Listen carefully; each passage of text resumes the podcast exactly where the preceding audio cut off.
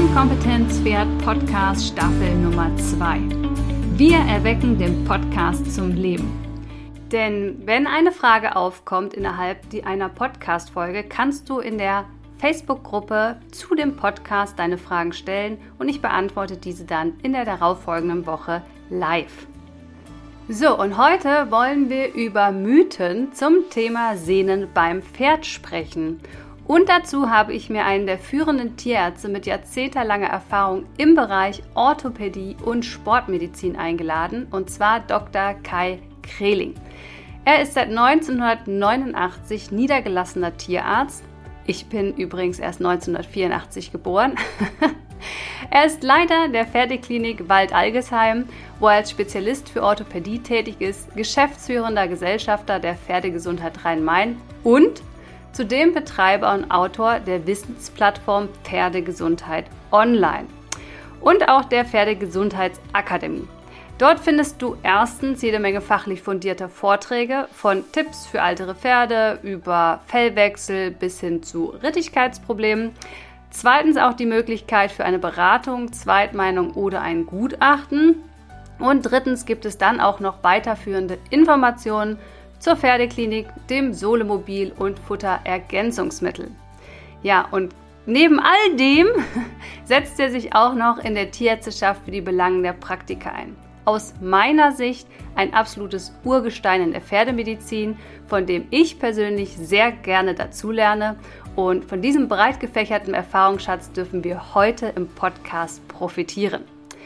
Bevor wir loslegen, kurz der Hinweis, am 7.11. findet auch zum Thema noch ein kostenloser Live-Workshop statt. Das heißt, die Anmeldung findest du ebenfalls in den Show Notes und damit starten wir jetzt auch gleich rein. Ich freue mich riesig über den heutigen Gast. Ähm, es ist Tatsache, bist du der erste männliche Tierarzt, der hier zu Gast ist. Das ist natürlich ganz besonders schön. Genau. Ja es ja um die Mythen bei Sehenschäden geht. Und wir starten ganz am Anfang. Die Genetik ist schuld. Also, der hat einfach schlechte Sehnen, da kann ich jetzt nichts dran machen. Ähm, war nur Teil der Wahrheit oder eher selten der Grund? Ja, äh, vielen Dank erstmal für die Einladung. Ich bin Orthopäde und wir, ich mache eigentlich nichts anderes als meine Lahmheiten und die Rittigkeitsproblematik, sage ich mal, ähm, da ist natürlich dieses, diese Veranlagungsdiskussion immer sehr im Vordergrund. Äh, häufig auch so ein bisschen als, ich denke mal, auch als eine, als eine Ausrede dafür, dass vielleicht das ein oder andere trainingstechnisch oder aufzugstechnisch, bewegungstechnisch nicht ganz optimal ist. Ähm, das müssen wir schon so ein bisschen kritisch sehen, denn in unserer ganzen Pferdehaltung, die wir heute machen, sind wir eigentlich schon relativ weit weg von der eigentlichen naturgemäßen äh, Haltung und Bewegung des Pferdes. Die, äh, ähm, ich sag mal, Prädisposition oder Genetik bei einer, einer Sehne ist bis heute nicht wirklich bewiesen, dass da überhaupt große Unterschiede gibt. Sicherlich gibt es etwas weichere Pferde, etwas härtere Pferde. Das heißt also, Pferd zum Beispiel mit einer sehr weichen Fesselung ist sicherlich eher belasteter, hat aber mit der Konstruktion der Sehne oder der Genetik, der Zusammensetzung der Sehne eigentlich wenig zu tun. Also insofern ist der, das Thema Sehne sicherlich, zumindest was den heutigen Kenntnisstand angeht, nicht in der ersten Reihe äh, genetisch prädisponiert. Sehr gut, dann haben wir das schon mal äh, widerlegt sozusagen. Ist natürlich immer einfacher, wenn man da äh, quasi äh, die Schuld, sagen wir jetzt mal in Anführungsstrichen, suchen kann. Ähm, meistens äh, führt der Weg zur Lösung ja doch äh, in den Blick ins Management um das Pferd herum. Und was ich dann äh, sehr häufig im Nachgang an die Turniersaison an mich äh, auch herangetragen wird, ist, dass der Boden einfach schlecht war auf dem letzten Turnier oder in der Halle, in der, in der Reitanlage, wo man quasi zu Hause ist. Und wenn man da nicht geritten wäre, wäre das Pferd heutzutage noch gesund. Und ähm, Daher die Frage, muss der Boden für eine gesunde Sehne immer ideal sein? Also man kennt ja diese Bilder, bei uns zu Hause muss ich gestehen, sieht es nicht so aus, aber top gepflegt, frisch gezogen, top bewässert oder ist das auch eher ein Märchen? Naja, Märchen hin oder her. Es geht einfach da auch um die Situation Pferd. Und äh, das Problem, was wir natürlich heute haben, dass wir eigentlich viel zu viele gute Böden haben. Dadurch wird eigentlich die äh, äh, Koordination des Pferdes, das Feintuning, sage ich mal, nicht wirklich gefordert. Und die Biologie reagiert nur auf, auf, einen, auf einen Bedarf. Das heißt also, wenn das Pferd immer auf gutem Boden läuft und kommt dann mal auf einen Boden, der vielleicht eine kleine Delle hat oder vielleicht nicht ganz ideal abgezogen ist in der Ecke, dann reagiert oder kann bei so einem Pferd natürlich sehr viel schneller auch ein Sehnenschaden entstehen als bei einem Pferd, was also routinemäßig vielleicht nicht nur in der Halle, sondern auch im Gelände auch mal auf unterschiedlichen Bodenqualitäten geritten wird. Das nennt man Konditionierung. Und die Konditionierung ist etwas, was bei der Sehne eine sehr große Rolle spielt.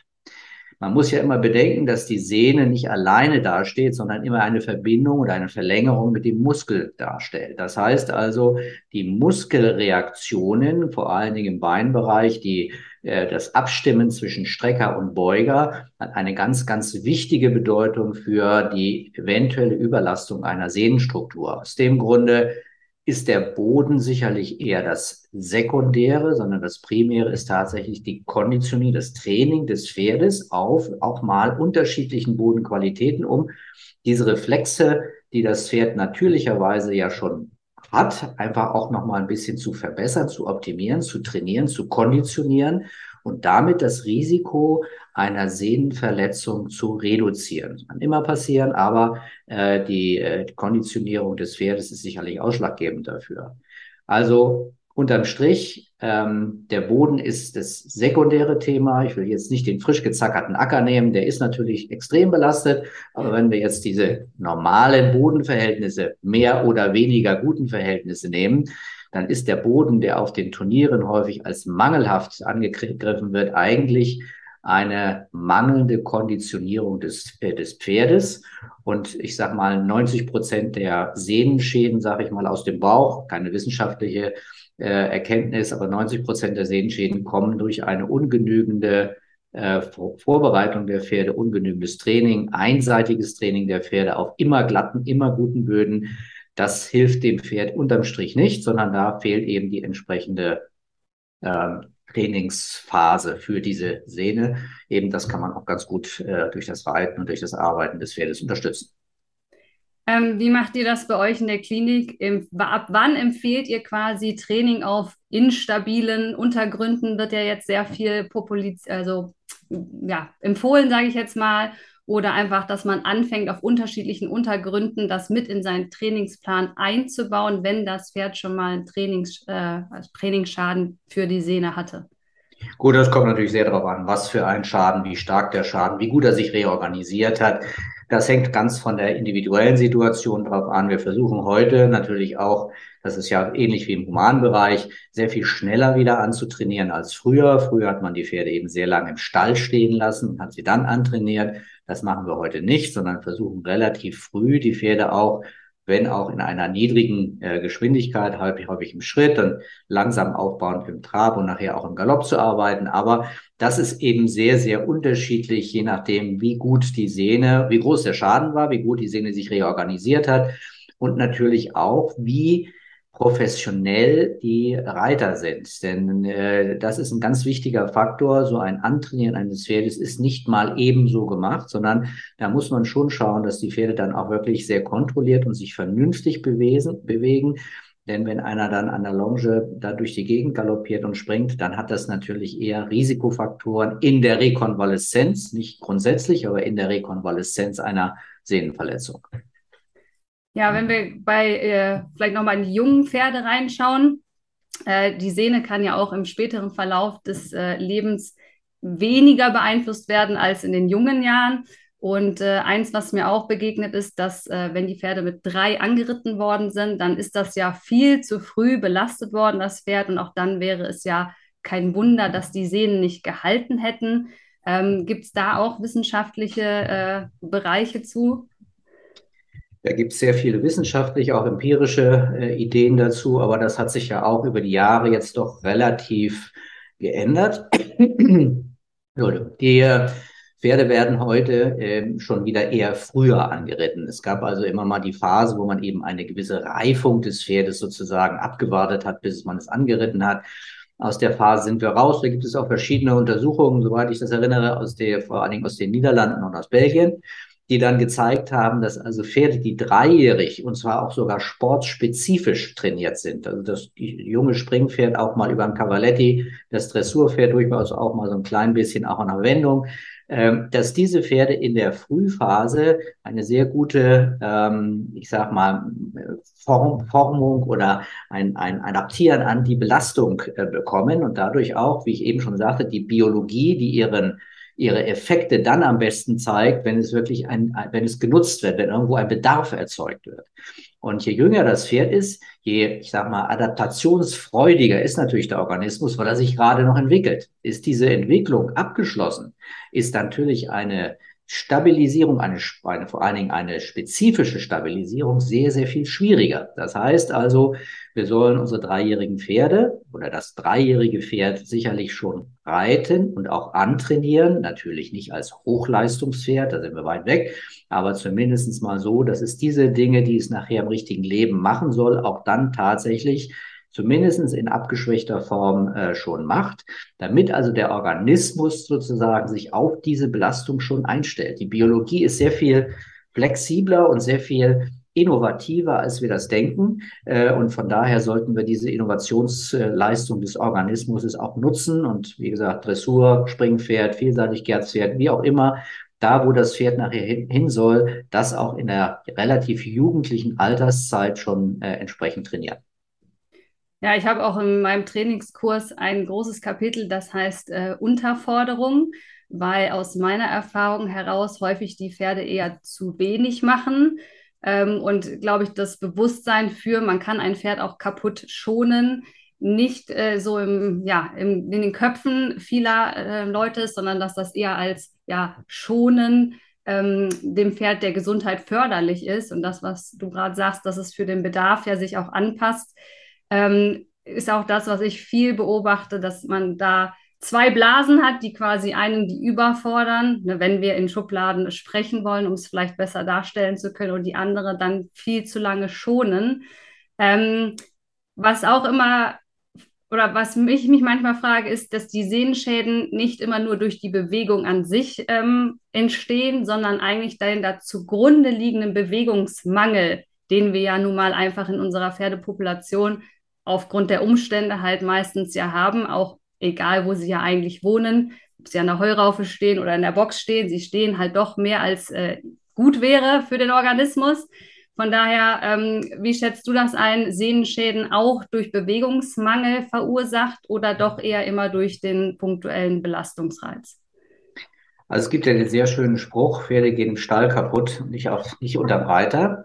Ähm, ich glaube, dass das, das ist ja auch ein Spruch, der ist nicht neu. Den, den gab es schon während Kavalleriezeiten. Das heißt also, dort standen die Pferde zwar zum Teil in äh, irgendwelchen Ständern, also überhaupt nicht nach unserem heutigen Dafürhalten pferdegerecht, aber sie wurden regelmäßig morgens, abends bewegt, gearbeitet. Also da gab es ein gewisses System, diese jungen Remonten, so heißt das ja auch, entsprechend anzureiten. Das ist also heute äh, eher weniger der Fall. Wir, das ist auch das Problem. Wir gehen eher immer wieder von uns Menschen aus und übertragen das Menschliche aufs Pferd, vergessen dabei aber vielleicht so ein bisschen, dass das Pferd eigentlich ein Lauftier ist. Das Pferd läuft in der Natur äh, und bewegt sich circa 30 Kilometer. Gibt es ja sehr schöne Studien von den Brumbies in Australien.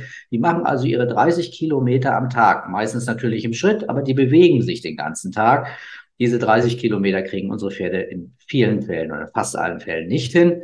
Und äh, es gibt eine Leitlinie Pferdehaltung auch, die kennen die wenigsten. Diese Leitlinien Pferdehaltung beinhalten neben dem normalen Reiten auch noch einen zusätzlichen Bewegungsanteil des Pferdes, 50 Minuten am Tag, was für mein Dafürhalten relativ gering ist, aber trotzdem schon mal einen gewissen Impuls geben soll, dass eben diese Pferde mehr Bewegung brauchen als die 23 Stunden im Stall und eine Stunde vielleicht so ein bisschen arbeiten. Meistens ist es mehr bewegen als arbeiten.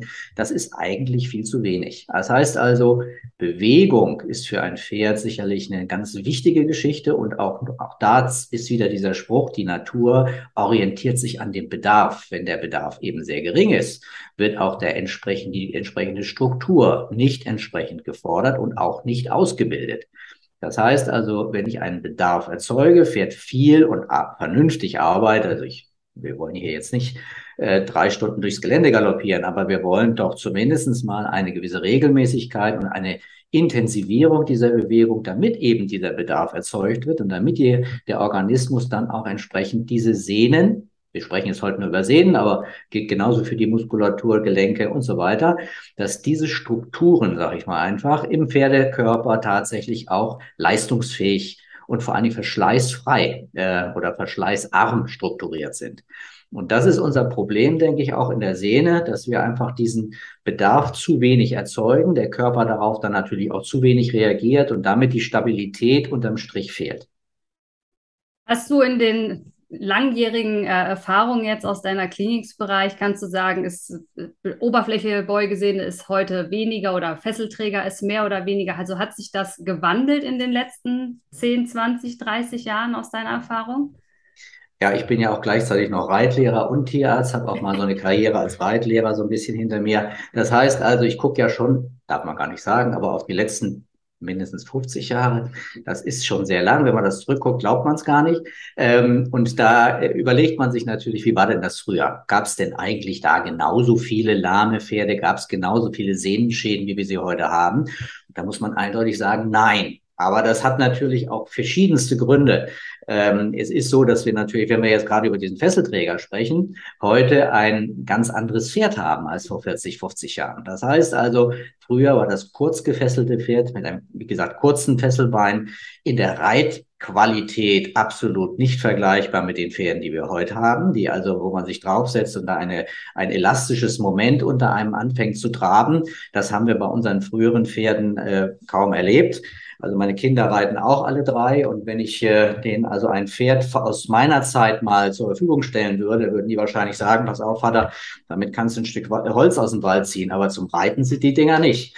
So, das ist also jetzt mal ein bisschen aggressiv formuliert, aber das, das heißt also, wir haben natürlich eine sehr viel höhere, höhere Leistungsfähigkeit, viel, viel höheres Leistungspotenzial, aber das Fahrgestell ist immer noch das gleiche. Das heißt also, wir müssen eher noch mehr pflegen. Wir müssen uns mehr drum kümmern, dass diese Strukturen, die da sind, zumindestens dann eine maximale Leistungsfähigkeit bekommen. Der Fesselträger ist eine extrem belastete Struktur. Das ist jetzt keine Sehne, das ist ja eher ein Band aber auch die oberflächliche, vor allen Dingen Beugesehne, die hat, hat natürlich ein hohes Zugmoment und je nachdem, wie elastisch die Pferde sich bewegen oder wie gewaltig die springen oder wie auch immer, welche, welche Sportarten man gerade macht, haben wir also im Verhältnis zu vor 40 Jahren alleine über die Anatomie, die sich geändert hat, ein deutlich höheres Belastungsmoment.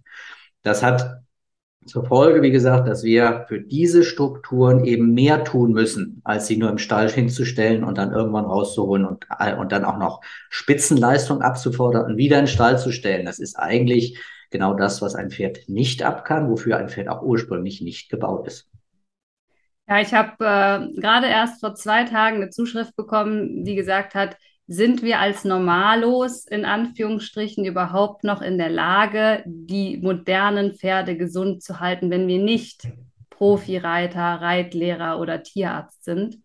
Ähm, das rutscht da ja so ein bisschen rein. Also wie gut muss man reiten können äh, und was muss man mitbringen, um so ein modernes Pferd gesund zu erhalten? Und macht es nicht auch langfristig wieder Sinn, stabilere Pferde zu züchten, die im Gebrauch vielleicht etwas leichter zu handeln sind?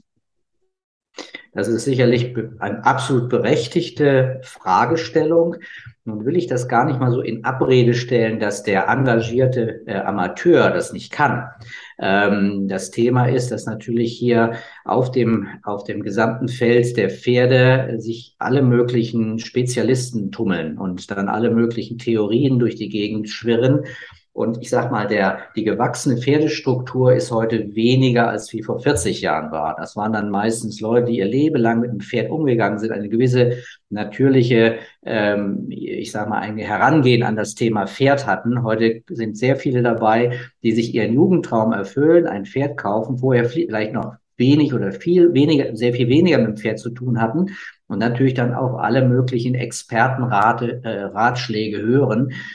Das ist manchmal schwierig, weil da vielleicht die Professionalität dieser Beratung vielleicht nicht ganz so ist, wie man sie sich wünscht. Ähm, das ist dann häufig so ein bisschen, ich sag mal, einfach plakativ oder dem, dem, dem Pferdebesitzer so ein bisschen nach dem Mund geredet. Wir müssen heute sehr kritisch mit dieser Situation umgehen. Aber ich denke, alle die, die sich so ein klein bisschen ernsthaft mit dem Pferd beschäftigen, die können das irgendwann auf jeden Fall auch. Äh, man muss, wir brauchen natürlich die richtige, in Anführungsstrichen, Anleitung, die richtige Unterstützung. Und ich sehe nicht unbedingt, dass der Profi alleine in der Lage ist, das Pferd gut zu konditionieren. Ich muss ganz ehrlich sagen, bin sehr viel auch in dem Bereich unterwegs. Auch viele Profis wissen gar nicht, wie es richtig geht. Aber die brauchen auch Anleitung. Die brauchen auch, gerade die Älteren, die haben also eine andere Ausbildung genossen, anderes, andere, eine andere Perspektive in, in ihrer Ausbildung gehabt. Die muss man teilweise schon ein bisschen auch versuchen mitzunehmen und auch diese ich sage mal, moderne Pferdestruktur umzustellen, wobei das nicht eine grundsätzliche Umstellung ist, sondern es eher eine mehr noch spezifizierte äh, Bewusstseinsbildung, dass man also wirklich sich mit diesem Thema Belastung, Arbeit des Pferdes, wie viel Arbeit braucht mein Pferd? Das ist so die Überschrift von dem Ganzen. Äh, und wie arbeite ich mein Pferd am günstigsten? Das ist eben diese Thematik. Was für Bodenverhältnisse? Wie, wie, wie verteile ich mein Training? Kann ich mein Dressurpferd tatsächlich auch mal im Gelände reiten? Solche Dinge muss man einfach in diese Köpfe vielleicht dann doch nochmal intensiver hineinbringen. Und ich denke, dass wir dann über, über die Zeit auch mit diesem sehr anspruchsvollen, modernen Pferdetyp äh, auch umgehen können. Ja, ich erlebe das auch äh, täglich. Mein Papa hat ja jetzt auch ein Pferd, seitdem er in Rente ist. und ist Späteinsteiger, ist jetzt äh, 70 oder wird jetzt 70. Aber ähm, und dann sieht man einfach, was an der Pferdewelt an ihn rangetragen wird, weil wir wohnen nicht um die Ecke. Und die Pferdewelt ist super bunt geworden und es ist ja nicht mehr nur Dressur, Springen, Vielseitigkeit auf dem Markt, sondern wie du sagst, es sind ganz viele Methoden, Lehrsysteme, die irgendwie entwickelt worden sind. Ähm, es ist auch relativ schwer, finde ich, selbst wenn man tief im Thema ist, da noch durchzusteigen und mitzukommen, wer was jetzt als neues Ausbildungssystem äh, auf den Markt gebracht hat. Also einerseits sehe ich das als sehr große Chance, dass die Pferdewelt so bunt geworden ist. Auf der anderen Seite ist das natürlich auch wieder äh, eine sehr, sehr große Herausforderung, wenn man gerade erst startet oder als Wiedereinsteiger diesen Sport ausüben möchte. Also ist jetzt ein bisschen weg vom Thema Sehne. Aber ja, fließt alles zusammen, ja. Fließt alles zusammen, genau. Man kann es ja dann doch nicht äh, einzeln angucken. Ich glaube, das letzte, äh, haben wir damit schon so ein bisschen beantwortet ähm, bei dem Exterieur, also ob es ein Zusammenhang besteht zwischen Körperbau und Sehne. Ähm, vielleicht magst du es noch mal kurz zusammenfassen, aber eigentlich hast du mhm. schon äh, mit beantwortet. Ja, also speziell Sehne, wir reden über Beine, in Bein die Beine, das Bein, sage ich mal, wenn man sich das bei den älteren Pferden anguckt und heute die modernen, sage ich mal in Anführungsstrichen, Sportpferde sieht, dann haben wir eine, jetzt haben wir eine, so ein bisschen ein Umbau. Das heißt also, das Fesselbein ist etwas länger geworden. Das heißt also auch diese Elastizität im Bereich dieser, des Zehenspitzengängers Pferd, der im Fesselgelenk nach vorne abwinkelt und diese Stoßdämpfung über eine sich federnde oder nach oben, von oben nach unten bewegende äh, Fessel äh, dann im Prinzip ja ein, eine gewisse Elastizität an den Tag bringt, die für den Reiter toll ist. Ja, also ein heute modernes, junges, dreijähriges Pferd, das macht ja richtig Spaß. Da brauchten wir früher fünf Jahre für, bis der überhaupt sich so mal annähernd so bewegt hat. Das heißt also, diese Grundvoraussetzungen, die da sind, sind einfach für den Reiter, für den Sport toll, für die Strukturen, speziell die Sehnen sehr anspruchsvoll und deswegen müssen sie also auch deutlich mehr berücksichtigt werden als vielleicht noch vor 40 Jahren. Hast du zum Abschluss noch, äh, sagen wir, ein gesundes Pferd, gesunde Sehnen bis heute, drei Tipps, äh, wie ich sie stabil und äh, verschleißfrei über viele Jahre hoffentlich noch äh, bewegen kann? Ja, in drei Sätzen ist das schwer, aber wir können es mal versuchen. Also grundsätzlich Pferd als Lauftier erstmal akzeptieren. Das wäre mein erstes. Das heißt, Pferd, was im Stall steht, steht sich kaputt. Pferd, was läuft, geht schwieriger oder weniger kaputt. Äh, Beispiel die Schulpferde, die drei oder vier Stunden am Tag laufen. Die haben fast nichts. Warum? Die haben immer so, ein, so eine gewisse Grundbewegung, nicht Hochleistung, aber Grundbewegung. Passiert sehr selten was an der Sehne. Das zweite ist tatsächlich, die Pferde zu konditionieren im Sinne von unterschiedlichen Bodenverhältnissen, also regelmäßiges Arbeiten, aber auch nicht in der Halle, nicht immer nur sportspezifisch, sondern auch mal durchs Gelände, bergauf, bergab, Grasboden, ähm, Sandboden, was auch immer da zur Verfügung steht. Und der äh, dritte Faktor, den hatten wir heute nicht angesprochen, ist ein regelmäßiger und korrekter Hufbeschlag. Denn gerade bei unserer Struktur, die wir heute haben, ist gerade auch die Unterstützungsfläche, die wir unter dem Pferd dann da ja durch produzieren, durch den Beschlag, ein wichtiges Moment. Also insofern, das wären vielleicht so ganz knapp diese drei äh, Oberbegriffe, die ich da berücksichtigen würde. Ich glaube, da war auf jeden Fall für jeden schon mal was dabei, wo er ansetzen kann. Ihr habt ja auch äh, selber eine Pferdegesundheits-Online-Akademie. Vielleicht magst du da noch mal zwei, drei Worte dazu sagen, ähm, wo man euch findet und was man genau dort äh, ja, lernen darf. Ja, also ich habe diese Pferdegesundheitsakademie mal vor Jahren gegründet, weil nach dem Auftritt des, des Internets und der doch, wie du eben sagtest, dieser sehr bunten Pferdewelt, äh, kommen noch manchmal Dinge, da sagt man, Mensch, das ist eigentlich mit der Anatomie des Pferdes eigentlich überhaupt gar nicht zu verbinden oder das passt gar nicht zum Pferd, das ist mehr Mensch als Pferd in der Erklärung. Und da hatte ich mir dann vorgestellt, doch möglichst einen so gut wie möglich sachliche Grundlage auch für den Amateur, für den Laien, genau was wir vorhin sagten, anspruchsvolleres Pferd geworden in der Zeit, aber jeder soll damit auch lernen, umzugehen. Und die Idee ist tatsächlich ganz viele Aspekte der Pferdemedizin und der Verbindung Reiten und Medizin. Ich habe also das Reiten relativ viel mit eingebaut, weil ich denke, über das Reiten wird auch sehr viel an meinem Pferd richtig und falsch gemacht. Natürlich beides. Ähm, und diese ähm, äh, Pferdegesundheit online, die ist also so konstruiert, dass ich einmal eine Mediathek habe, wo viele Vorträge drin sind, aber auch regelmäßig äh, dienstagsabends äh, 19.30 Uhr alle 14 Tage dann einen Kurzvortrag über irgendein Thema, das vielleicht an mich herangetragen wurde oder ich aus meiner täglichen Praxis eben auch kenne, dann referiere. Und äh, für viele ist dann das die Alternative zum, ich, was weiß ich, Tatort oder irgendwas. Also manch, manche sagen dann dienstagsabends, gucken wir heute Abend Tatort oder gucken wir Kreling. Ich freue mich natürlich über die, die sagen, nee, Tatort ist zu langweilig, ich gucke mir Kreling. Public Viewing bei Kai Kreling. Ja. genau, so wollen wir es haben. Ich verlinke das natürlich alles hier unter den, äh, unter den Podcast in den Show Notes, damit der Hörer dich da einmal nachgucken kann. Ich habe natürlich auch einige Sachen von dir angeguckt und es gibt immer ganz wunderbare Comics anzuschauen. Ja, sind alle von meinem Vater. Ja. Äh, leider ist er gestorben vor vielen Jahren, hat mir aber ganz viele von diesen Comics hinterlassen, die ich als sozusagen als Markenzeichen in meinen all meinen Vorträgen, mache ich auch sehr viel Vorträge und Weiterbildung für auch Reitlehrer, äh, für Amateure, für Hufschmiede und so weiter. Und da ist immer diese, diese, diese Karikaturen, die nutze ich immer so ein bisschen zwischendrin. A, als Aufmerksamkeitsverbesserer, klar, logisch, ist ja immer häufig auch ein Thema, was dann sehr anspruchsvoll ist. Und zwischendrin braucht man mal wieder so ein bisschen was zum Luft holen. Aber natürlich auch immer für mich so ein bisschen als Erinnerung, hoppla, jetzt musst du mal hinterfragen, ist das, was ich gerade erzählt habe, auch tatsächlich rübergekommen? Also ist, glaube ich, ganz auflockernd für den Zuhörer und für mich als Referenten. Ja, auch einfach ein schönes Bild, was man im Kopf behält, ist immer einfacher sich zu merken als das, was ja. am Ende gesprochen worden ist. Also ich äh, schaue es immer sehr gerne. von daher kann ich es von Herzen empfehlen. Ich bedanke mich ganz herzlich für deine Zeit heute, dass wir auf deine langjährige, wie wir gehört haben, jahrzehntelange äh, Erfahrung zurückgreifen durften und deine praktische Erfahrung. Und ähm, ja, wünsche dir jetzt erstmal, es ist nämlich Sonntag, ja, wir sitzen hier beide sonntags, um Podcast aufzunehmen, deswegen doppelt danke. Wünsche ich dir einen wunderschönen Sonntagnachmittag mit deiner Familie und ein bisschen freie Zeit, um für dir Kraft zu sammeln für die Pferdewelt nächste Woche. Wunderbar. Vielen Dank, Veronika. Vielen Dank für die Einladung und alles Gute. Ja, tschüss. Tschüss.